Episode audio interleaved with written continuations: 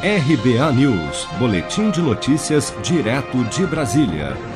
A taxa de inadimplência nas faculdades e universidades do Brasil subiu 30% se comparada ao ano passado, ficando em 11% no primeiro semestre de 2020, o que representa um total de 565 mil alunos com mensalidades em atraso nos primeiros seis meses deste ano.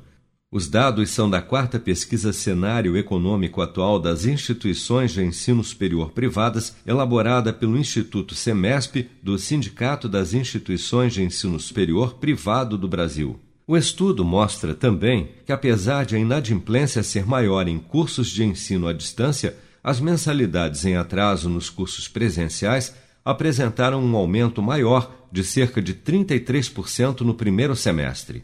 O diretor executivo do SEMESP, Rodrigo Capelato, destaca que a crise econômica provocada pela pandemia impactou diretamente os alunos de renda mais baixa.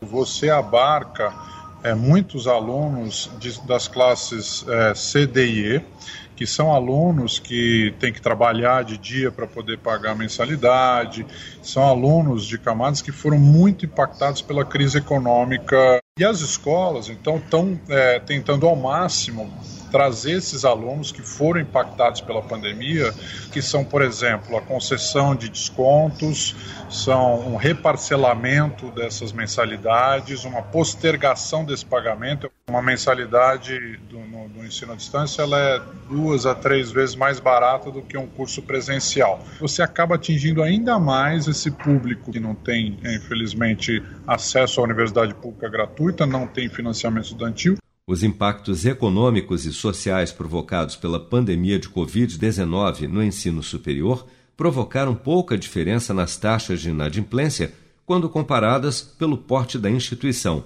Segundo a pesquisa, no primeiro semestre de 2020, o percentual das instituições de grande porte, acima de 7 mil alunos, ficou em 11,8%, enquanto que as instituições de pequeno ou médio porte, com menos de 7 mil alunos, atingiram 10,6% no mesmo período. O levantamento do SEMESP também constatou que no Brasil o percentual de novos alunos caiu quase 20%, com uma redução de mais de 38% para cursos presenciais e de 13% para cursos à distância. Você sabia que outubro é o mês da poupança?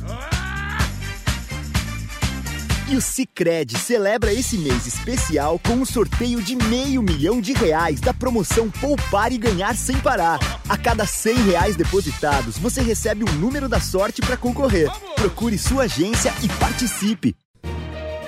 Com produção de Bárbara Couto, de Brasília, Flávio Carpes.